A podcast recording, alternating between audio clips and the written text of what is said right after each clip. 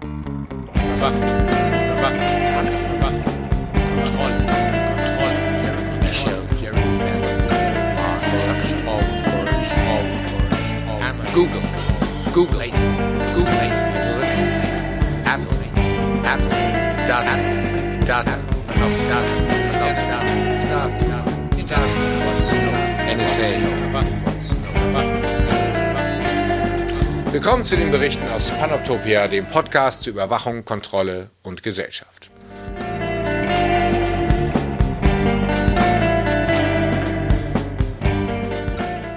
ist mein zukünftiges Leben gesichert und jetzt kommen irgendwelche Leute und prognostizieren, nein, auch dich werden wir ersetzen, auch dich, äh, dein mittlere Management, auch dich in deinen äh, Bewertungen von Aktien, auch dich in deinen Beratungstätigkeiten werden wir ersetzen, weil wir werden es besser machen, effizienter machen und günstiger machen.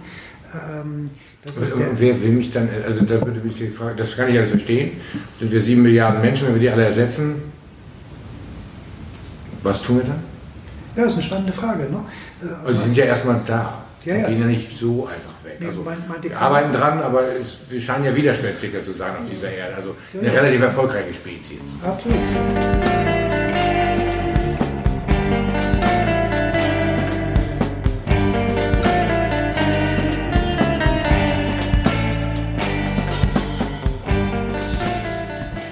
Ja, mit diesen Überlegungen endete die letzte Folge der Berichte aus Panoptopia. Ähm, ich unterhielt mich mit Susanne Draheim und Kai von Luck über ja, KI und was passiert, wenn KI alle Menschen ersetzt und wo die sieben Milliarden oder die bald acht Milliarden Menschen auf dieser Erde dann hin sollen. Ein erschreckender Gedanke, der natürlich dort nicht zu Ende war, sondern ähm, nur unterbrochen, denn das Gespräch ging eigentlich noch viel weiter und deswegen sende ich euch heute den zweiten Teil meines äh, durchaus sehr verästelten, themenreichen Gespräches mit Susanne und Kai. In äh, der zweiten Hälfte ging es ähnlich weiter. Wir bewegen uns zwischen den Themen von, ähm, ja, welche Arbeit eigentlich verloren geht, was der Kapitalismus damit zu tun hat, ob es alte oder neue Modelle sind, ob wir uns nicht um neue Gesellschaftsmodelle kümmern müssten und welche Utopien damit möglicherweise verbunden sind. Und über Utopien unterhalten wir uns eine ganze Zeit, äh, geraten dann ähm, zu der Frage, wie eigentlich Informatiker tatsächlich in ihrer Arbeit, denn nicht vergessen, Kai van Luck ist ein Informatiker und äh, provoziert sehr gerne, was zu sehr viel Spaß in diesem Gespräch auch geführt hat. Also, was machen Informatiker eigentlich und wie gehen sie um mit den ethischen Fragen und ethischen Ansprüchen, die wir so an sie stellen? Sie sollen nur über das Gute arbeiten, sie sollen über ihre Arbeit nachdenken und so weiter. Ähm, da kommen wir, ja, wir drei unterhalten uns über diese, über diese Sachen, ähm, kommen dahin zur Dual-Use-Problematik, also Rüstung und Frieden und ob Frieden die eigentliche Utopie ist oder welche es denn ist. Und äh, ich hoffe, ihr habt auch äh, diesmal wieder Zeit, eine Dreiviertelstunde mit uns dreien ähm, Zeit zu verbringen, uns beim Denken und Diskutieren zuzuhören und äh, ja, wünsche euch damit viel Spaß. Die nächsten, ähm, das möchte ich in eigener Sache noch kurz sagen, die nächsten äh, Berichte aus Panoptopia sind bereits in Vorbereitung. Das nächste Mal gibt es etwas zu Robotern. Ähm, die kleinen, sich beweglichen Männchen, also oder Weibchen, völlig unklar, Figuren, die man so kennt, von R2D2 über monströse andere Roboter. Und ich unterhalte mich mit Michael Nagenburg, einem Philosophen, über Roboter. Mal was ganz anderes, die sozusagen materialisierte KI und wie das da mit zusammenhängt. Außerdem begrüße ich äh, in, in, der nächsten Woche ähm, Roberto Simanowski bei mir und wir unterhalten uns über KI aus kulturwissenschaftlicher Sicht. Ein ganz anderes Gespräch. Ich freue mich sehr darauf. Noch ist es nicht aufgezeichnet, aber auch das wird es im Sommer dann ähm, zu hören geben. In diesem Sinne wünsche ich euch viel Spaß und mit Susanne Draheim, Kai von Luck und mir zu künstlicher Intelligenz, den Utopien, Religion, Informatikern und was das gute Leben eigentlich sein soll. Viel Spaß!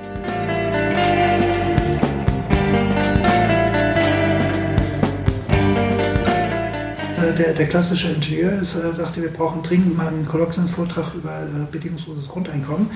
Natürlich sind solche Debatten, die dann sofort hochkommen, zu sagen, äh, was bedeutet es denn, wenn wir in so einer Überflussgesellschaft leben? Äh, ja, aber, aber Entschuldigung, bitte nicht diese, nicht, nicht, nicht, nicht. Also, nein, ich will doch gar, nicht, nein, ich will doch gar nicht dahin. Eben, gut, mein Punkt war, äh, hier geht es um die Angst vor KI. Ja. Und wo resultiert die eigentlich her? Weil das nicht ersetzt wird und überflüssig wird. Ja, aber eben, das hatten wir doch schon. Und das ist noch nie passiert. Also außer jetzt, mein, außer jetzt in den ganz einfachen Tätigkeiten. Ja. Ne? Und ich meine, eigentlich ist die Debatte jetzt auch schon an der Stelle wieder ausgestanden, weil ich meinte das eben schon ernst. Ich habe nicht gesagt ganze Tätigkeiten, sondern Aspekte von Tätigkeitsfeldern ja, fallen weg. Und dadurch entstehen, aber durch die neuen, äh, durch die neuen ähm, äh, Technologien entstehen halt auch wieder neue. Ne? So. Das hatte natürlich Bedingungen, ähm, das, äh, bezogen auf die Qualifizierung Qualifizierung der Menschen. Ne? Also dass man sich vielleicht in schnellerer Zeit ähm, neuartige und mit dem eigenen ähm, vielleicht auch Weltbild oder was auch immer Hintergrund nicht so leicht vereinbare neue Sachen aneignen muss. Das ist eine andere Frage. Aber dass das dann geht und dass man dann auch wieder Sachen machen kann, das ist, gilt als ziemlich sicher. Momentan. Ja, ich bin ja auch sehr zufrieden Aber, mit mir ja. in meiner Rolle als, als Informatiklehrer. Ja, gut. Und ich sage, die Leute müssen einfach ein bisschen mehr Informatik lernen. ja, okay. Also, würde, jetzt, würde ich auch sagen, das heißt, das wäre auch Gesellschaftsform verändernd. Also, dass wir, wir denken ja jetzt immer nur in diese Art von Gesellschaftsform, in der wir ja, leben. Ja. Und da kommt dann diese KI oder was auch immer rein. Und dann haben wir die Probleme, weil das können wir in der Form nicht mehr abbilden. Würde ja auch sagen, naja, vielleicht ist die Form, die wir haben, sowieso nicht das Ideale.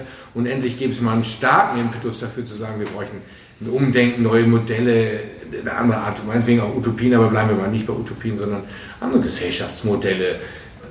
Wenn wir vom Grundeinkommen denken, äh, e-, egalitärere, genossenschaftlichere, keine Ahnung, die, die wir jetzt haben, geraten auch dadurch an ihre, also durch, wir ne, produzieren etwas, was das Modell industrieller ja. Herrschaft an ihre Grenzen bringt. Ja, Punkt. total. Und auch darüber hinaus. Und vielleicht ist das auch völlig normal und gut so, weil ich meine, vieles, das hatten wir vorhin gerade in einer anderen Runde, ähm, ist ja auch so, dass jetzt eben diese großen ähm, Konglomerate von Unternehmen, die sind jetzt auch teilweise schon seit fast, äh, weiß ich nicht, 100 Jahren oder 80 Jahren so in der Welt und wurden gar nicht erschüttert durch nichts, weil da war irgendwie so eine lange Zeit der Prosperität und es ist irgendwie so eine Idee von Fortschritt, der sich dann so, das hat sich dann so verselbstständigt, dass alle dachten, man kann sich gar nichts anderes mehr vorstellen mhm. als das. Aber eigentlich historisch ist es eine ganz, ganz kleine, selbst wenn man den Kapitalismus anguckt, eine relativ kleine, kleine Zeitspanne gewesen. Ne? Agrargesellschaften sind wesentlich älter und haben länger durchgehalten, haben aber auch dazu geführt, dass sich Gesellschaft in ihren Strukturen grundlegend geändert haben. Also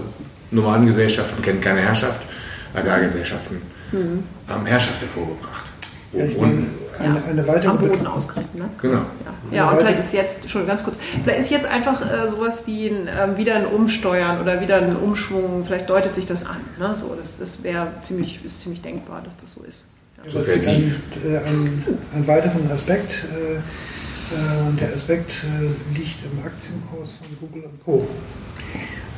das heißt, ähm, aus welchen Gründen auch immer, das spielt gar keine Rolle, plötzlich Firmen, die aus dem Nichts heraus entstanden sind, die rein konsequent digital sind, plötzlich äh, die, die fünf wertvollsten Firmen der Welt sind oder äh, fünf der zehn wertvollsten Firmen der Welt, keine Ahnung, wie die Rankingliste da eigentlich ist.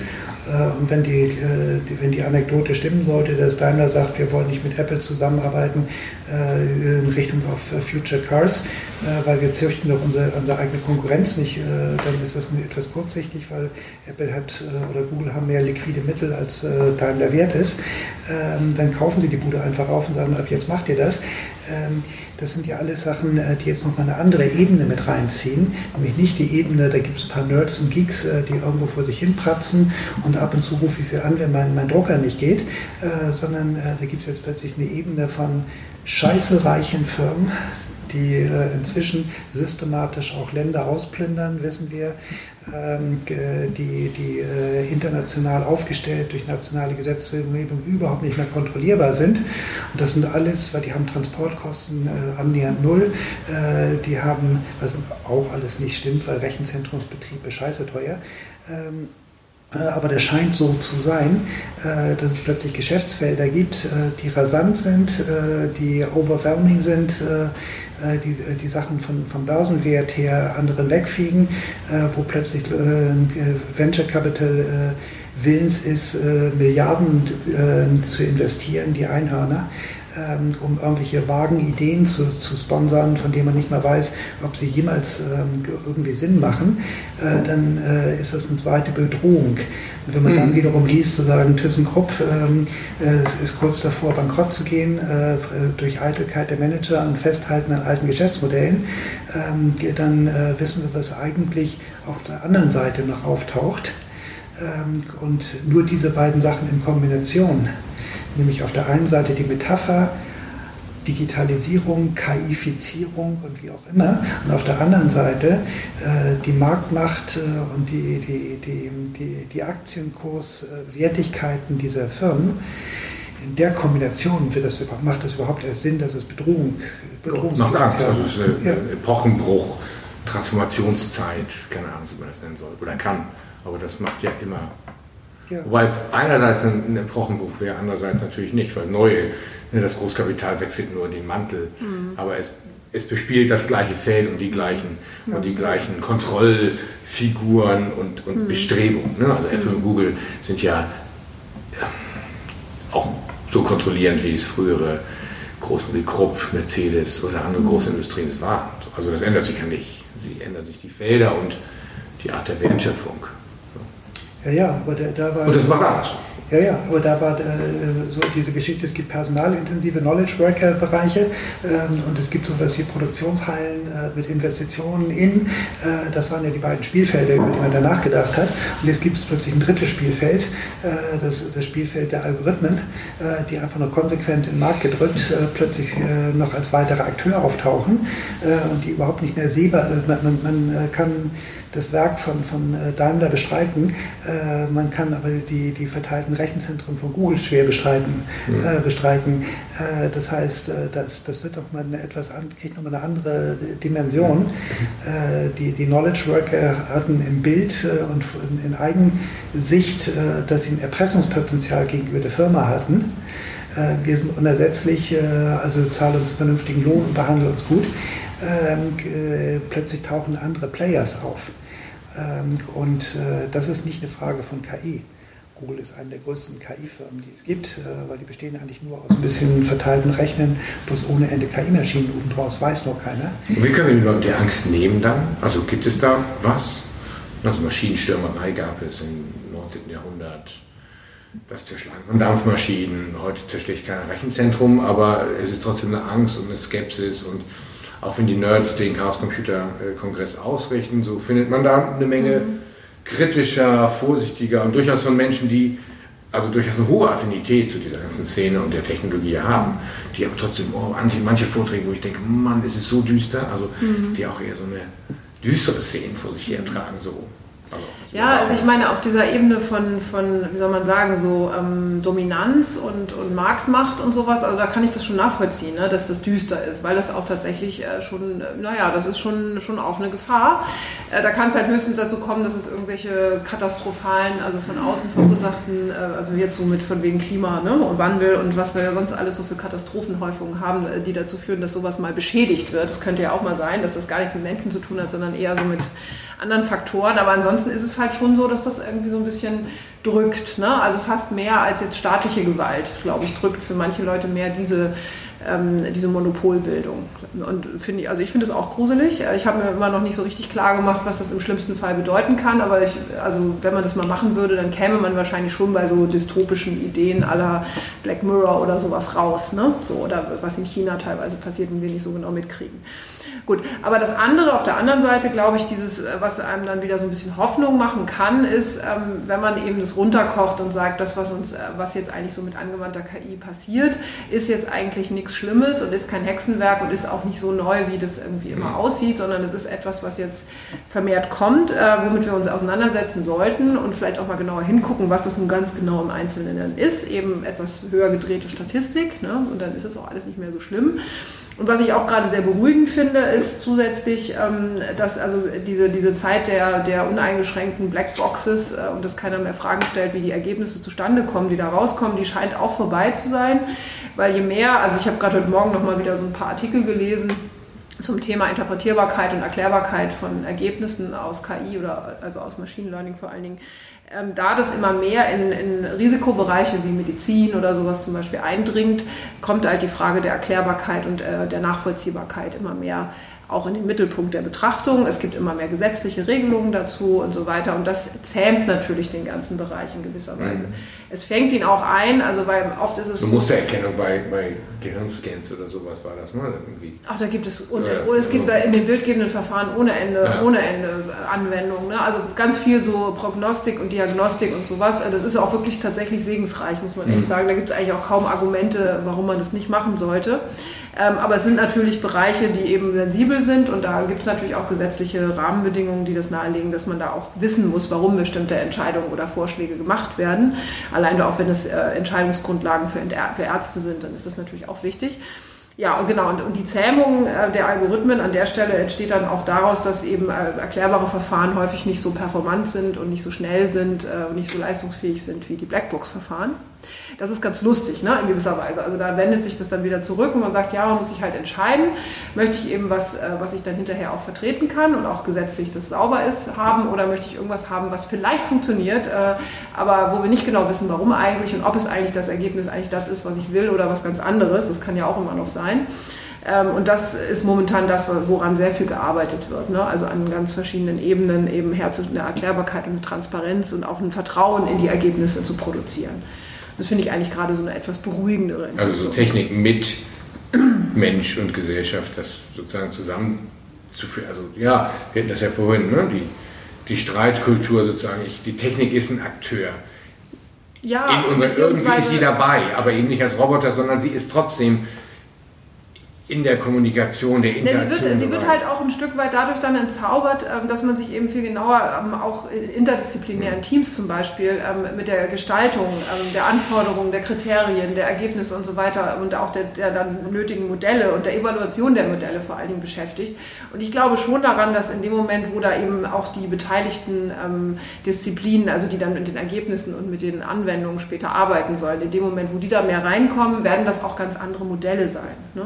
Die Gefahr besteht halt manchmal so darin, dass sich äh, so, so naturwissenschaftlich oder jetzt in dem Fall IT-Wissen oder Data Science-Wissen einfach auf der rein theoretischen Ebene so ein bisschen verselbstständigt. Also da, da kann es dann manchmal, glaube ich, zu Dingen kommen, wo es dann einfach nur darum geht, dass es performant ist oder dass es schnell ist und dass es irgendwie toll aussieht oder so, aber dass man dann nicht so sehr mehr danach fragt, ja, wem hilft das jetzt genau, wofür und äh, ist das eigentlich überhaupt noch nachvollziehbar? Das ist dann manchmal nicht so wichtig für die Leute, die sowas bauen. Aber für die Anwender ist das natürlich total wichtig. Ja. Die würden dann wahrscheinlich eher mal sagen, nö, das will ich gar nicht haben, das ist ja Teufelszeug, das ist mir viel zu gefährlich, das lassen wir mal. Ne? So, und dafür sind dann, glaube ich, schon solche interdisziplinären ähm, äh, Gruppen wichtig, die sowas dann äh, evaluieren gemeinsam oder vielleicht am besten sogar gleich zusammenbauen und konzipieren. Also auch das Verständnis für was sehe ich in dem, was ich tue und was Ja, wofür ist das überhaupt gemacht? So, ne? Was soll das überhaupt werden? Und mhm. ähm, das kommt jetzt immer mehr auch langsam, da kommt immer mehr Fahrt rein. Also lange Zeit war es eben sehr theoretisch und sehr laborexperimenthaft, was dort gemacht wurde und jetzt kommt es immer mehr in die Anwendung. Ist das schwer, diese Arbeit? Ähm, diese, diese gemeinsame, wir haben es ja also so was ich beobachten kann, so viel kann ich ja nicht beobachten. Ich bin ja nur jetzt hier sozusagen Mitglied bei uns äh, in der Machine Learning AG und kriege äh, immer einmal in der Woche mit, wie die 15 Nerds da reden. Und ich finde das schon sehr schwer teilweise da mitzuhalten, weil das doch sehr schnell sich immer auf so... Ähm, ja, kleinteilige technische Rahmenbedingungen meistens irgendwie fokussiert und nicht so sehr auf, äh, auf, auf, den, auf Ergebnisse, ne? überhaupt Inhalt. Ne? Es geht ganz oft immer um, um, das, um die Form und wenig um den Inhalt. Das ist aber bei Informatik generell immer so ein Problem.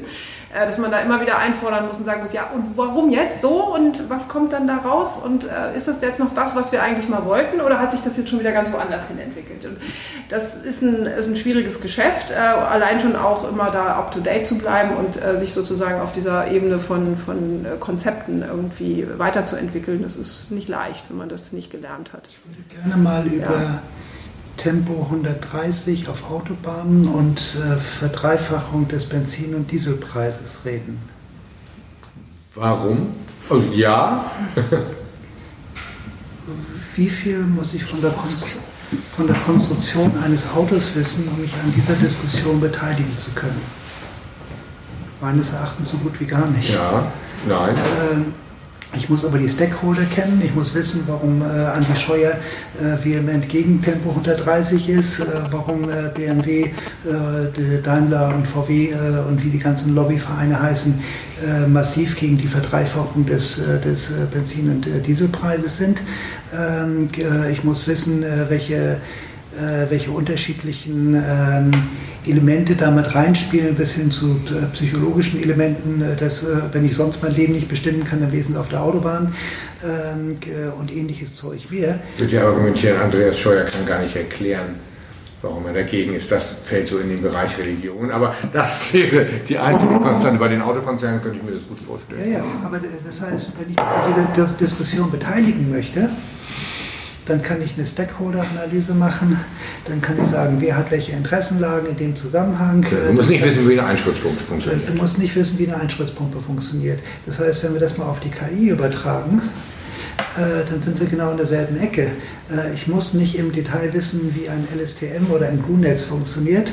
Ähm, ich muss aber wissen, äh, wer welche Systeme aus welchen Interessenlagen, mit welchen Vorgaben, mit welchen Selektion äh, welcher äh, Daten und Hintergrundinformationen und so weiter und so fort. das heißt, äh, wenn wir in sowas wie eine Erhöhung der Diskursfähigkeit ähm, von Max Mustermann und Joe Doe, wenn wir darauf zielen, dann ist das für mich ein Schritt zu weit.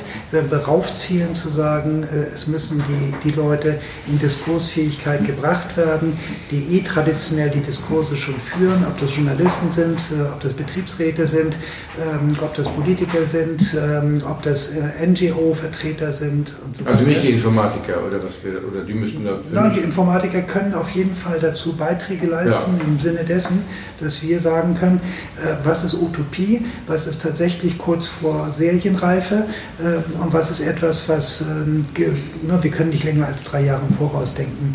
Ähm, das heißt, was, was kann man sich vorstellen, was in drei Jahren tatsächlich funktionieren könnte? Also, heißt es aber im Gegenzug, ich, ich, weiß nicht, ob das jetzt provokant ist oder nicht, dass Informatiker quasi diejenigen sind, die immer rational und sauber denken und die anderen, also wir beschäftigen uns mit Mythen und du nicktest vorhin und Susanne ebenfalls und, und äh, Religion, aber die Informatiker interessiert das ja alles nicht, dass die eigentlich die einzigen sind, die so eine klare Sicht auf die Dinge haben, weil sie sich Schritt für Schritt mit den, den Verfahren äh, dazu beschäftigen? Oder, oder unterliegen Sie gar nicht diesen anderen Bedingungen, die in Gesellschaft und Psyche auch noch so existieren? Nein, die, die Leute, die eine Einspritz, Einspritzpumpe optimieren, ähm, werden sich auch als Citizen vielleicht beteiligen an dem 130er äh, Tempolimit. Ähm, aber das sind, das sind die dann als Citizen und nicht als Konstrukteure der Einspritzpumpe. Ähm, und vielleicht werden Sie kann noch ein bisschen sagen, äh, wie, wie weit man die, die, den 3-Liter-Motor tatsächlich noch konstruieren kann. Äh, das wäre ein technischer Impact, den Sie bringen können. Aber ansonsten sind Sie als Bürger ähm, äh, in der Lage, einen, einen politischen Diskurs mitzuführen, sind davon auch nicht unbeeindruckt. Aber die, Konstruktion einer Einschrittspumpe bedeutet nicht, dass Sie eine, führende Rolle in der Diskussion über 130er Tempo auf Autobahn führen. Also wofür oder wogegen ist das ein ist das jetzt ein Argument? Das habe ich, den, den Ansatz habe ich nicht ganz. Das heißt, äh, Leute, die in der Lage sind, Machine Learning-Verfahren aufzusetzen, äh, sind nicht diejenigen, die, die an der Speerspitze einer Diskussion über ähm, die, den gesellschaftlichen, sozialen Zusammenhalt äh, von, von, von Gesellschaften, in denen äh, so etwas in Zukunft stattfinden wird, als flächen, flächendeckend ausgerollte Machine Learning-Verfahren oder ähnliches. Aber Sie könnten sagen, ey, ihr anderen, ihr habt alle gar keine Ahnung. Ja, natürlich. Also zu uns zum Beispiel und sagen, hey Freunde, aber, das, mal auf da. Ja, aber der, der, jemand, der, der für Tempo 130 auf der Autobahn kämpft, äh, wird ja sich auch nicht äh, reinreden lassen von Leuten, die Einschrittspumpen äh, optimieren. Äh, das sind unterschiedliche Ebenen. Mhm. Ja. Und äh, von dort her war ja auch der Ansatz, äh, den du in deinem Antrag mal verfolgt hattest, den wir in unserem Antrag verfolgt haben, zu sagen, äh, ja, wir brauchen eine Diskursebene, die außerhalb der Technik läuft, äh, die die Erkenntnis der Technik mit reinnimmt, dass keine falschen Approximationen im Labor hat funktioniert, also wird es in der Welt auch funktionieren. Mm. Der Quatsch, ne? Ähm, also dass man, dass man mit, mit realistischen Einschätzungen daran geht, das könnte unser Beitrag sein, aber der Diskurs ist kein Informatikdiskurs. Der Diskurs ist ein gesellschaftlich-politischer Diskurs, mag ein ähm, sozialwissenschaftlicher Diskurs sein, vielleicht auch was Ängste und Co. angeht, ein psychologischer Diskurs, das kann alles der Fall sein. Da sind wir alles keine Fachleute. Ähm, wir können einen kleinen limitierten Beitrag dazu bringen ähm, und zu sagen, ja, äh, bis so weit können wir was erklären, äh, aber dann sind wir raus aus dem Thema, dann können wir als Citizen, als, als Bürger, als Interessierte, als politisch Denkende und Handelnde können uns in den Diskurs wieder einschalten, aber wir dürfen nicht so tun, als wüssten wir mehr über einen gesellschaftlichen Kontext, in dem es eingesetzt wird. Also auch keine Überfrachtung der, der, ja, überhaupt nicht. So, der ja. Informatiker, Techniker, was auch immer, ja. von Seiten von, keine Ahnung, Entscheidungsträgern. Ja, absolut. Das heißt, man hört natürlich auch den Leuten zu, wo man so ein bisschen hin will. Also, wenn man das Papier der Bundesregierung liest, ne? wir beide wären da nicht drin. Mhm. So, ja. gar keine Frage. Also, oder wir drei, wir, vier vielleicht sogar nicht. Doch, ähm, ihr, ihr wäre drin aber, äh, in einer anderen Interpretationssichtweise. Ja, aber jetzt, so wie es äh, ist, ist nein, die, nein, nein, nein, nein, nein, nein, vorsichtig. Lese das Papier vorsichtig. Es sind drei Millionen, das ist Mickey Mouse, äh, die Chinesen geben schätzungsweise 100, äh, 3 Milliarden, die Chinesen geben um, um beispielsweise 100 Milliarden aus, Silicon Valley wahrscheinlich einen ähnlichen Betrag, also wir sitzen am Katzentisch und spielen ein bisschen mit Monopoly Geld, aber das ist auch egal. Ne? Äh, 3 Milliarden deswegen, weil Frankreich, äh, vermutlich deswegen, weil Frankreich 2 Milliarden auf den Tisch gelegt hat. Äh, wir können es ja von den Franzmännern nicht, nicht übertrumpfen lassen. Ähm, aber ähm, wenn wir dieses Programm angucken, dann heißt es, es soll nach den Wertesystem von Mitteleuropa soll KI gestaltet werden. Und jetzt fragt doch mal mich als Techniker, was das Wertesystem von Mitteleuropa ist. Das ist so die mhm. Leitkultur. Äh, schon bin ich dabei zu sagen, prima Leitkultur, da hatten wir das schon mal, einen Bundeskanzler. Ähm, ähm, da bin ich da völlig überfrachtet mit, äh, was, was soll ich mit Leitkultur anfangen, äh, was soll ich mit Wertesystem anfangen. Kann ich als politisch denkender Mensch, aber da erzählt mir doch erstmal, was, was das Wertesystem, äh, das mitteleuropäische Wertesystem und äh, die Leitkultur Europas ist. Ja, das, das ist der Orientierungspunkt innerhalb der drei Milliarden der, der Bundesregierung, dass sie dafür nicht ausgegeben wird, sondern dass es äh, Judith Simon und andere waren, die das mühsam reingedrängt haben, dass das auch eine Ebene ist, die betrachtet werden muss. Ist aber auch eine kleine, fest umrissene Aufgabe, das Wertesystem Mitteleuropas. Na, Dankeschön. Ja. aber nimm, nimm, doch 100 Millionen von den 3 Milliarden über Ja, ja aber verstehst du, was meine? Das ist aber auch so eine. Nee, warum? Ja, steht einfach also, da drin zu sagen, so ja, ja, ja, ich verstehe. Das System von Mitteleuropa. Da steht da drin, lies es nach. Ja, ich sage nur, die Aufgabe selber ist auch monströs. Also, oder? Ja, habt ihr was zu tun? Ja, also als ich das gelesen habe, habe ich am Anfang auch erstmal geglaubt, dass es auch eine sehr stark, wie soll man sagen, rhetorische Operation ist. Ne? Also die eben auch den, das Ziel hat, die Angst, die entsteht, irgendwie so ein bisschen abzufedern, zu sagen, naja, wir machen das eben nicht so wie die Chinesen, wir machen das auch nicht so wie die Amerikaner, wir machen das in Ruhe, vernünftig und ordentlich, wie das so unsere Art ist. Ne? So. Und äh, mit dem, äh, weiß ich nicht, deutschen Idealismus im Gepäck oder sowas. Ne? Und, und da ist irgendwie die Autonomie des Einzelnen irgendwie ganz wichtige Nummer.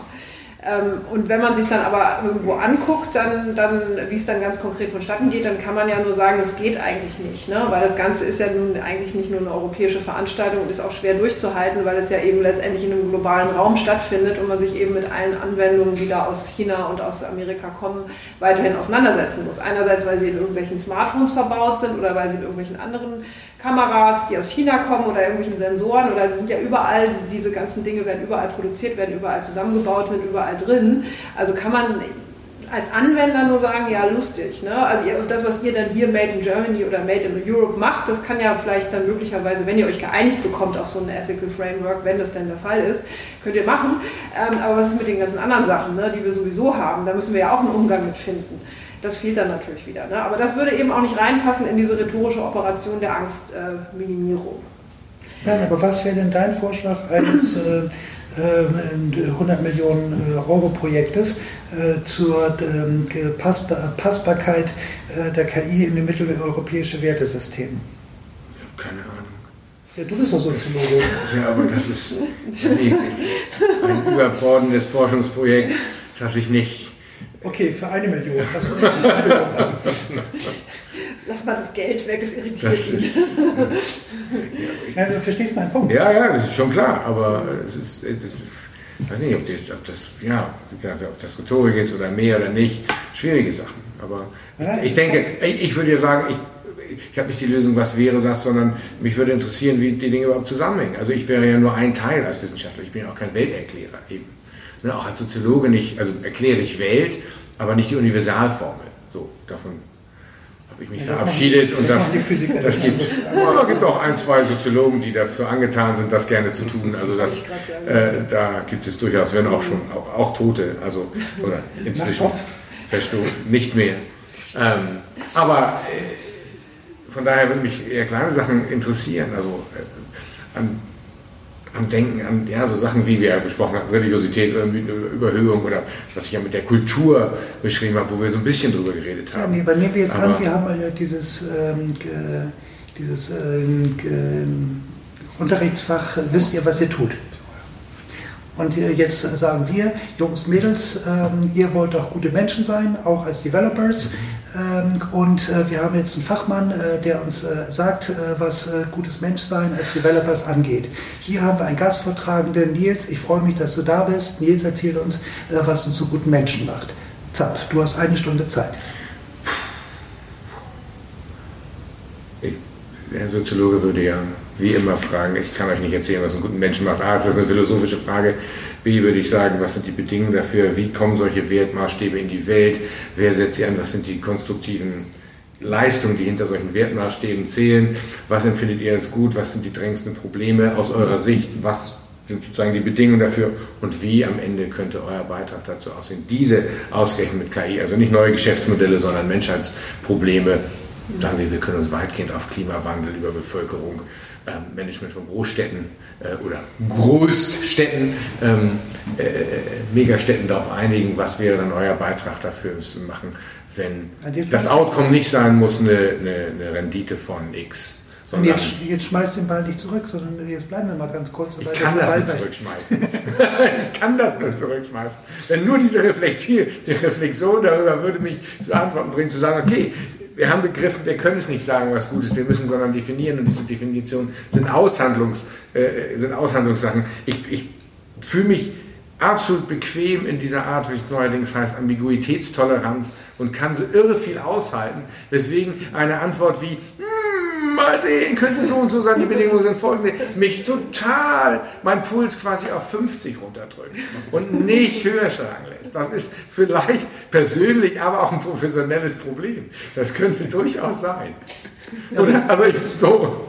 Aber jetzt, jetzt reden wir genau über die, die, äh, die Form der, der Transdisziplinarität oder zumindest Interdisziplinarität, äh, wenn äh, unsere Jungs und Mädels Developer sind, äh, die den ganzen Tag nichts weiter tun, als zu developen.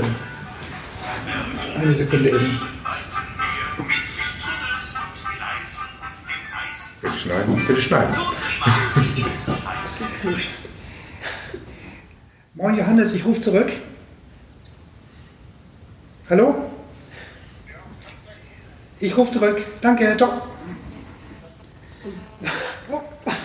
Ähm, das heißt, äh, wenn, wir ähm, über die, die Form der Interdisziplinarität reden, äh, unsere Developers developen. Und jetzt äh, bleiben wir wieder bei diesem äh, KI-Plan äh, der Bundesregierung zu sagen, ähm, gute KI ist äh, werteorientierte KI. Äh, und jetzt sagen okay, für Werte sind wir nicht zuständig, wir sind nur für Algorithmen zuständig, äh, dann laden wir jetzt mal Nils ein und der, macht, der bringt uns die Werte bei. Äh, dann sagst du, ja, das bin ich auch nicht. Doch, doch würde ich sagen, wir reden jetzt über Werte und wir reden mal, ich würde herausfinden wollen, was für Sie Werte sind, denn ich würde bezweifeln, dass Sie keine haben. Und was für Sie Werte sind und was Ihnen wichtig ist für Ihre Arbeit, für was für Ihre Arbeit stehen soll, für Ihr professionelles Selbstgewertgefühl, ähm, woran sie wichtig arbeiten für sie als Mensch in der Interaktion mit anderen Menschen. Das kann durchaus auch abstrus sein, aber oder, oder auch sehr nerdig, aber ich glaube, ähm, wenn man davon ausgeht, dass, diese, dass das Menschen sind und sie auch in einer Gesellschaft leben, von der sie nicht unberührt bleiben, so komisch es auch manchmal aussehen mag, wie sie leben, und äh, ich kenne durchaus einige, ähm, würde ich sagen, sie befinden sich auf dieser Seite des Menschseins. Und dann kann man mit ihnen durchaus darüber sprechen. Auch wenn das eine ungewöhnliche Diskussion für sie sein könnte, würde ich sagen, komm, lass uns mal darüber reden. Was ist euch wichtig im Leben? Was sind eure Werte? Was ist euer Kompass? Was ist meiner? Wie können wir uns einigen und worauf? Und wieso hat man sich überhaupt geeinigt? Und das ist der Ausgangspunkt zu sagen, okay, jetzt haben wir das, wir haben Werte, wir können uns auf gemeinsame verständigen. Was hat das für unsere Arbeit zu tun? Also man könnte, so würde ich daran gehen, nicht zu sagen, das sind die und die Werte. Ich könnte natürlich das Grundgesetz mitbringen, aber das ist irgendwie eine langweilige Arbeit. Selbst das ist, das ist Recht und Recht ist interpretierbar. So, sonst bräuchten wir ja keine Gerichte. wenn das nicht interpretierbar ist. Ja, aber dann bist du im methodischen und Prozessbereich äh, und sagst, du spielst den Ball zurück, die Werte... Ne, mit ihm, ich würde den Ball mit ihm spielen. Mit ihm. Ich würde den Ball mit ihm spielen, um zu sagen, sie ernst zu nehmen, sie in so einer Art vor und zurück. Natürlich wäre ich der Lehrer und würde versuchen, aber ich würde eher versuchen, sie beim Denken, ihnen Methoden des Denkens beizubringen und, und der, der Bedingung von Denken, denn zu sagen, pass auf, ich mache hier mal mein Buch auf und ich habe die zehn Gebote für euch und so macht ihr das. Weil ich keine, also da würde ich eher die Technik und die Grundlagen des Denkens, die würde ich ihm beibringen, aber nicht den Inhalt. Und das halte ich für schwieriger. Das wäre Dogmatismus. Also das wäre Dogmatik, dann wäre ich ein Theologe. Das wäre sozusagen dogmatischer Unterricht. Den kann ich ja nicht leisten. Den will ich nicht leisten, weil ich nicht leisten kann, weil mein Fach das gar nicht hergibt. Ja, In meiner Interpretation meines Faches. Vielleicht sollten wir noch einen Theologen einladen. Mein Nachbar ist einer. Ja. Äh, dann äh, aus dem Erdgeschoss. Ach so, ähm, ich wäre, da, also, mein Projekt bei VW wäre gewesen, ich hätte Theologie eingeladen. Ich hätte Theologen dazugeholt. Weil ich glaube, dass auch wenn wir das nicht teilen, was sie tun, mhm. sie eine wichtige Sicht auf Welt und auf diese Art von Menschsein mit sich bringen. Und es gibt durchaus, also wir müssen jetzt nicht irgendwie. Ja, der eh schon mal Bock vorbeizukommen. Ich spreche den mal an, vielleicht kommt er vorbei. Ja, also ich habe ich hab gar nichts gegen Theologie. Also ich finde ja auch immer, dass Philosophie, Theologie oft so, so sehr nah beieinander liegen. Äh, und kenne auch noch so ähm, Philosophen, die auch Theologen waren und man hat das dann immer sehr stark gemerkt, ne? so dass die dann äh, teilweise immer so ein bisschen auf der Kanzel waren, wenn die gesprochen haben.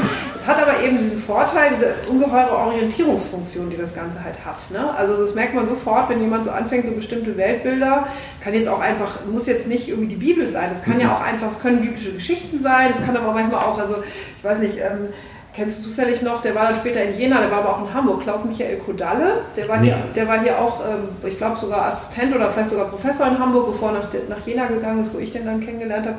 Und der konnte das, der konnte halt immer so die Bibel erzählen auf der einen Seite und dann aber gleichzeitig dann eben die Philosophie rübergehen und dann irgendwie immer so Interferenzen herstellen, immer ganz viel unheimlich plausibel und anschaulich erklären. Und die Leute saßen so da ne, und waren, machten den Mund auf. Und das in Jena, wo die ja erstmal alle religiös relativ un... Äh, vorbereitet waren. Vielleicht auch genau deswegen, ich weiß es nicht, also mhm. für die dann wirklich ein Erlebnis war. Ne? Mal eine Geschichte, so, ja. Genau, eine gute Geschichte, genau, ja. Und das können die Philosophen und das können natürlich die Theologen auch. Also ich habe jetzt leider keine Bezüge hier zu Theologen in Hamburg, aber wenn du welche kennst, ja, ja, der ist vielleicht lustig, kennst du auch welche, oder? Ja. Der, der ist irgendwie, wenn ich das verstanden ja. habe, hat er nicht mal eine Kirche, äh, sondern der ist irgendwie Springer und läuft nach hier und dahin, keine Ahnung, was wofür bezahlt wird. Aber ähm, an der Uni, ich habe Kontakte zu mhm. Theologen an der, Aber, an der ähm, Uni, die Friedensbildungsarbeit. Mhm. Ähm, wenn man das äh, auf Alltägliches runterbricht, äh, dann heißt es ja nicht, dass sich Developers äh, orientieren müssen nach, sondern äh, dass äh, es einen gesellschaftlichen Diskurs geben muss über, und dieser gesellschaftlich-politische Diskurs über Zukunft und welche Rolle Algorithmen in diesem Zusammenhang spielen, ob das jetzt nun KI oder sonstige Algorithmen ist, bin ich da völlig schmerzbefreit, weil mir kommt dieser inflationäre Begriff von KI, früher war KI mir mal heilig, da waren wir drei Leute, jetzt sind wir 3000 ähm, und jeder ist KIler. Ähm, also nennen wir das einfach mal, mal IT und Algorithmen. Äh, da, da kann, man, kann man einen Diskurs für anzetteln die Frage ist auch, wer sollte ihn anzetteln? Wer sollte wem da wo zuhören? Äh, und wie kriegen wir die Sache dann so gebacken, äh, dass es handlungsleitend ist für einen ganzen Haufen von Leuten? Was nicht gehen kann, ist zu sagen, es gibt es ordentliche Fremdendisziplinen, die uns erzählen, wie wir unseren Job zu tun haben. Nee, das glaube ich ist auch nicht äh, angetan. Aber zu verstehen, wie der andere Job funktioniert, wäre sozusagen die Grundlage und wie Weltbilder oder Ideen von, von äh, Gesellschaft darum gestrickt sind, um dann zu sagen, okay, und Übersetzung, Leistung zu anderen Disziplinen zu schaffen. Das wäre ja wirklich nicht nur, dass zwei verschiedene Disziplinen an einem Problem arbeiten, sondern dass sie auch gegenseitig verstehen, mit welchen Mitteln und äh, Zielen und Problemen sie zu kämpfen haben, wäre ja das gegenseitig Verstehen, wäre ja noch mehr Interdisziplinarität, ähm, auch wenn man das nie in Gänze kann. Und dann, ja, vielleicht der, der wirklich goldene Schluss wäre dann Handlungsleitung zu, abzu, abzuleiten dann davon, das wäre dann aber eher die Arbeit von Judith Simon und eines, einer Philosophin, ja, sehe ich mich nicht. Die gute, also ich, ich bin dann ja eher beschreibend analytisch, die Philosophie wäre eigentlich eher vorstellig für die ethischen, also das sozusagen, was kann ich tun, was soll ich glauben, was, ähm, muss ich, ich wissen. Ich, tue mich immer ein bisschen schwer damit, dass das alles unter Ethik verhandelt wird, muss man naja. sagen. Ne? Also ja, das ist das Problem. Dieses gute Leben und so weiter, so als Orientierung. Ich will das erstmal verstehen. Ja, genau. Ich denke auch, es geht doch eigentlich, und das, so hatte ich auch jetzt die Arbeit, also ich hatte mir jetzt auch mal so die äh, eine oder andere Sitzung da von diesen äh, Kommissionen angeguckt, in denen Judith dann da auch äh, tätig ist. Und wenn ich das richtig gesehen habe, dann sind das halt auch einfach Expertenkommissionen, die laden halt Gott und die Welt ein aus den verschiedenen Bezugsbereichen, also auch ganz interdisziplinär und transdisziplinärer Bereich versuchen das zu verstehen, was die da machen und versuchen sich auf der Basis dann ein Urteil zu bilden, was sie da irgendwie empfehlen sollen. Ne? So, also es ist jetzt irgendwie auch nicht so, dass sie da jetzt äh, die Werte dann rausholen und sagen, so soll das jetzt gelten, sondern die versuchen sich eben auch erstmal zu informieren, was Total ist denn, schwer eigentlich. Ja, genau, in welchen Diskursen ist denn was jetzt gerade wie gemacht oder wird gerade gemacht und erforscht und wie können wir das jetzt nutzen, um daraus jetzt irgendwie äh, irgendwas äh, rechts, äh, dann für Rechtsgestaltung äh, ähm, äh, Notwendiges oder Hilfreiches äh, zu produzieren. Und das Problem ist ja. dabei, die Politik hätte es gerne auf einer DIN A4-Seite ja. mit acht Bullet Points. Ja, und, der Journalist möchte wissen, was macht KI mit meiner Gesellschaft? Ja, und dann kann ich immer nur sagen, das weiß ich nicht, äh, keine Ahnung, weil das ist nicht meine Vorstellung von Gesellschaft, dass wir Technik irgendwo reinschmeißen und es bewegt sich irgendwie so eine, äh, so eine amorphe Masse wie so ein Pudding über eine Text, Technik schiebt irgendwie Gesellschaft. Das, und, aber das ist das Problem, in dem wir stehen, weil wir mhm. so einen Diskurs, wenn wir dann Journalisten und Politiker, die wären schon längst gegangen, weil sie gesagt haben, die eine hat nicht genug Sendezeit und der andere versteht es nicht was wir hier betreiben. Das ist leider so, aber es ist trotzdem wert, es genau deswegen zu betreiben. Gut, dann mache ich ein kleines Gedankenexperiment eines völlig fiktiven Beispiels. Okay? Ja, immer gerne. Gut, also nehmen wir an, wir nennen die Firma Moskau in Kassel, ähm, das heißt, die treiben Geld ein. Und die haben schon ein paar Millionen äh, solcher Geldeintreibeaufgaben ähm, hinter sich. Äh, das heißt, sie haben einen n-dimensionalen Feature-Raum von Eigenschaften von Leuten, bei denen sie versucht haben, Geld einzutreiben. Bei einigen war der Aufwand, das Geld einzutreiben, mehr als was sie an Geld bekommen haben, also ein Negativgeschäft. Und bei anderen war es ein Positivgeschäft, die haben weniger investiert als das Geld, was sie eintreiben konnten. Das heißt, sie haben Big Data, Sie können KI drauf oder Machine Learning drauf ansetzen, um zu sagen, bei wem rechnet es sich, den zu schütteln. Mhm. Simple Aufgabe. Ja. Jetzt kommen Developer an und sagen, ja, die Aufgabe ist lösbar. Gib mir deine scheiß Daten, äh, wir legen da irgendein System drüber äh, tweaken da noch ein bisschen rum und dann gucken wir nach. Äh, 50% der Fälle nehmen wir als Trainingsbeispiele, 50% als Validierungsbeispiele, so macht man das da typischerweise. Und dann haben wir die Vergangenheit abgefrühstückt und dann nehmen wir das als Empfehlungsstruktur für die Zukunft, zu sagen, bei folgenden Leuten lohnt es sich, äh, jemanden vorbeizuschicken und bei folgenden Leuten lohnt es sich nicht, äh, jemanden vorbeizuschicken. Wo ist dann eine ethische, äh, moralische, sonstige Debatte für Developers? Sollte ein Developer dafür arbeiten oder nicht. Dann muss es eine Haltungsfrage, die jeder für sich selber entscheiden müsste. So, also kann ich das sehen. Das ist wie, gehe ich zum Militär oder gehe ich nicht zum Militär? Ja, das ist aber nicht Militär, das ist, na, die Interessenlage ist relativ simpel. Ich möchte, genau, möchte ich denen helfen oder nicht? Mhm. So, können wir den, mhm. Äh, das ist ja Nein, es sind mehrere Teilaspekte. Also ist das ein legal, man könnte, was ist der Wert, der, der verletzt würde? Andere Menschen, ist das eigentlich ein legales Geschäft, was die betreiben? Nee, ist nicht legal, möchte ich Leuten bei illegalen Geschäften äh, nee, das helfen? Ist, das ist völlig so. legal. Die, die schulden offensichtlich irgendeinem Versender oder wie auch immer Geld. Inkasso, ne? Genau. Ja, das genau. gibt es ja. Das ist nicht schön, aber es ist, glaube ich, genau. schon legal. Das sind, die, das sind die Methoden von denen. Kann ja. ich das unterstützen? Nicht. Ja. Sind die besonders nett oder besonders garstig zu ihren Kunden? Also solche Sachen müsste man sich da, könnte man sich stellen. Man könnte aber auch einfach fragen, mein Gott, das ist das System lässt sich genauso gut anwenden auf Autowerkstätten. Ähm, äh, zu, ja. Lohnt sich das Auto zu reparieren oder nicht? Mhm. Oder auf, weiß ich nicht, irgendwas anderes. Da lohnt sich etwas noch. Die Frage ist ja, lohnt sich das, der Einsatz zu Mitteln, ja. zu Output? Mhm. Ja, das ist und könnte beruhigt schlafen gehen oder nicht. Aber, ja. ja aber es ist ein, ein technologisch äh, spannendes Projekt, äh, wo, wo einen ganzen Haufen Leute dran arbeiten können. wenn es insbesondere wenn es in, äh, in Kassenunternehmen sind, die weltweit tätig sind, oder es müssen europaweit, weil da geht es in unterschiedliche Kulturen hinein, in unterschiedliche äh, soziale Systeme hinein, unterschiedliche Konsequenzen für die Leute, die und so weiter und so fort. Ähm, das heißt, äh, das ist absolut spannendes äh, Data Mining Projekt. Nicht der Punkt. Ähm, das heißt, äh, von, von, technologischer Seite her ist es spannend, sich mit den Sachen zu beschäftigen. Äh, da wird auch niemand umgebracht, ähm, äh, sondern einige Leute kriegen keinen Besuch, die vorher Besuch bekommen haben. Ähm, und einige Leute kriegen weiterhin. Besuch, die auch vorher Besuch bekommen haben. natürlich fragen, wo ist, die, wo ist die Grenze, wo gibt es die Grenze? Und, aber das führt in eine andere Debatte rein, nämlich die Verantwortung und Wissenschaft allgemein. Was tun wir? Also ob das nur Anthropologen bei der Armee sind, ob das Medizinforschung ist, ob das, Nein, unsere, unsere, dunkle Geschichte, deutsche Geschichte von, von Verstrickung von Wissenschaft in, in tödliche Wissenschaften sind, ähm, welche rechtfertigt, also das sind ja, das ist ja eine Debatte, die man führen kann. Und wenn man die halbwegs schlüssig beantworten kann und sagen, okay, das die Verantwortung übernehme ich, dann übernehme ich sie aber auch. Und dann arbeite ich für die, ja, dann kann man das so tun. Und gibt es eine Grenze oder nicht? Ist die persönlich zu stecken? Kann man die, äh, das ist ja genau das gleiche, die Debatte um die Zivilklausel. Also, ne, ich programmiere was, bei so einem System ließe sich ja wahrscheinlich, lohnt sich das, die zu bombardieren oder nicht, auch zu machen. Also, auch solche Art von Software hat ja, oder Software geradezu hat ja wahrscheinlich auch Dual-Use, eine Dual-Use-Problematik. Ja, und dann sind wir in der, ja, aber so, so, also das sind ja wieder, und ich kann das nicht beantworten. Also, ich, ich soll ja auch keine Antwort geben, aber ich sehe das Problem. Ähm, es wäre aber gut, wenn man mit all den Leuten, die in so eine Situation geraten könnten, diese Spiele mal durchspielen und sagen, ihr müsst euch einfach mal darüber Gedanken machen. Wie ihr das beantwortet, sage ich euch nicht. Aber ähm, ihr habt hier mal die Möglichkeit, darüber nachzudenken. Genau. Und die Beantwortung, das ist eure, dazu seid ihr Individuen mit Verantwortung ausgestattet, 18 und wählen und äh, habt Wahlrecht. Das liegt bei euch. Ja, auf der anderen Seite ist es so, äh, dass jetzt, wenn wir das von der anderen Seite her sehen, äh, mein Nachbar kriegt keinen Besuch, ich kriege Besuch. Ich finde das unfair, aber wir beide schulden der Firma Geld. Äh, von dort her ist es eigentlich nicht unfair, sondern der hat nur Glück gehabt, ich nicht. Und der hat entschieden dafür, dass er Glück hat. Das war keine Bestechung, keine, ähm, keine korruptiven Seilschaften, sondern es war einfach der Algorithmus, der entschieden hat, du kriegst Besuch und er nicht. Ähm, das heißt, da kommen wir plötzlich wieder in diese Ebene hinein der Intransparenz, der nicht Überschaubarkeit äh, des trotzdem legalen und auch nachvollziehbaren Handelns. Wenn ich irgendwas bestellt habe und es nicht bezahlt habe, kriege ich Besuch.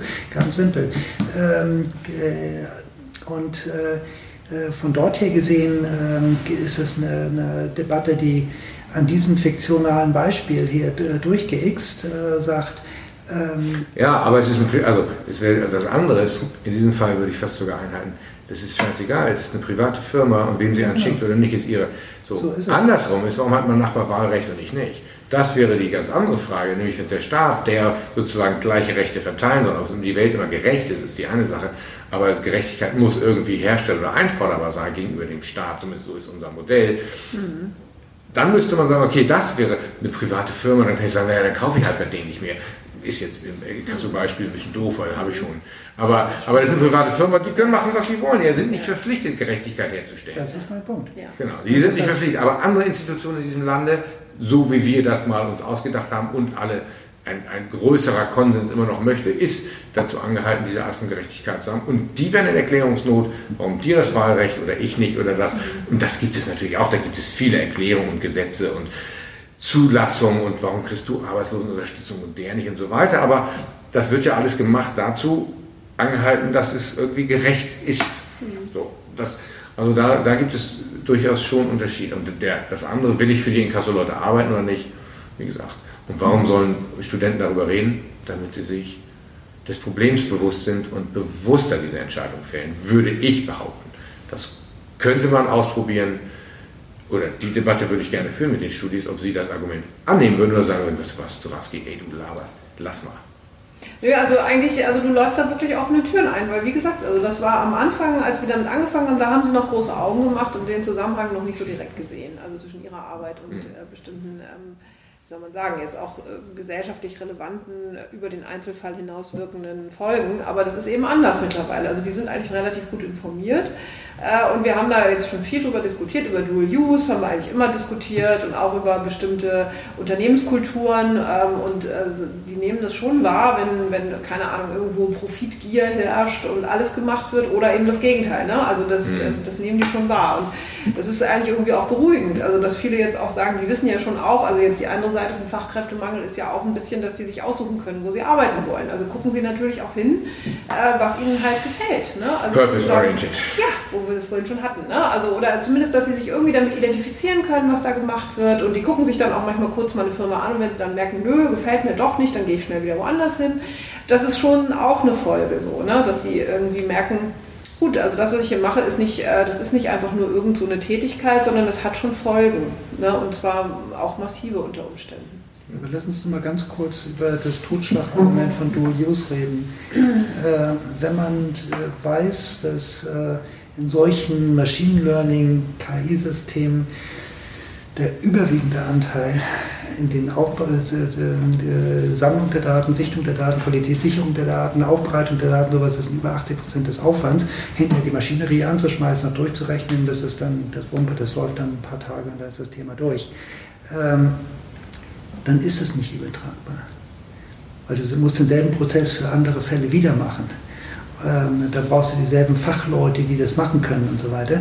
Das heißt, im Gegensatz zu klassischen Algorithmen sind diese antrainierten Algorithmen eben sehr viel schwieriger im Dual-Use-Verfahren. Weil spezifisch, also weil, weil zielgerichteter. Ja. ja. Okay. Äh, und das, das ist eine der, der Vor- oder auch Nachteile, dass der generalisierbare Anteil dieser Verfahren äh, ist ein sehr, sehr geringer Anteil, während der nicht generalisierbare Anteil äh, ist ein sehr, sehr aufwendiger Anteil. Ja, mein Argument war auch nur, dass Sie das wissen, also dass Sie, wenn jemand sagt, er möchte in der Krieg- oder in der Rüstungswirtschaft arbeiten, dann ist das legal und erlaubt.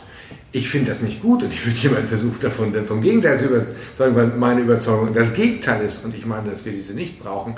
Ähm, aber dies und so. Und wenn das jemand noch nicht weiß, ob er das möchte oder nicht, dann sollten, so mehr war, äh, ne, das, das Argument anführen. Die Entscheidung liegt dann letztlich äh, bei ihm und wenn er sich vor seinen Freunden oder sie sich vor ihren Freundinnen dafür rechtfertigen muss, dann ist das nicht mehr mein Problem. Ja, so, so, das ist das, das ist das. Natürlich ist das nicht meine Wunschvorstellung, sondern ich würde sagen, alle wären für den Frieden. Ich weiß aber inzwischen auch, dass das, das ist die Utopie, nicht der Frieden, sondern dass alle das wollen, ist dann eher fast noch die Utopie mhm. zu sagen. Aber das müssen sie dann für sich selber entscheiden. Und ich kann nur darauf hinarbeiten, zu sagen, okay, ähm, ich versuche meine Sicht der Dinge und irgendwie weiterzubringen. Aber wenn die Entscheidung anders lautet und diese Entscheidung legal ist, dann, äh, und sie informiert ist.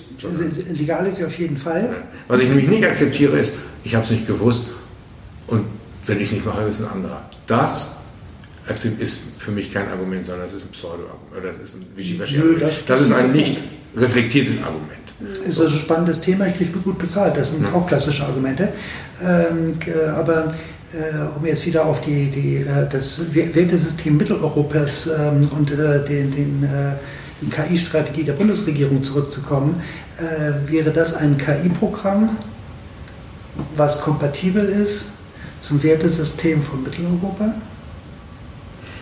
Wahrscheinlich ja, denn nach Rüstung ist ja in Mitteleuropa durchaus tief verankert und Verteidigung und auch Rüstung ließ sich bisher immer philosophisch.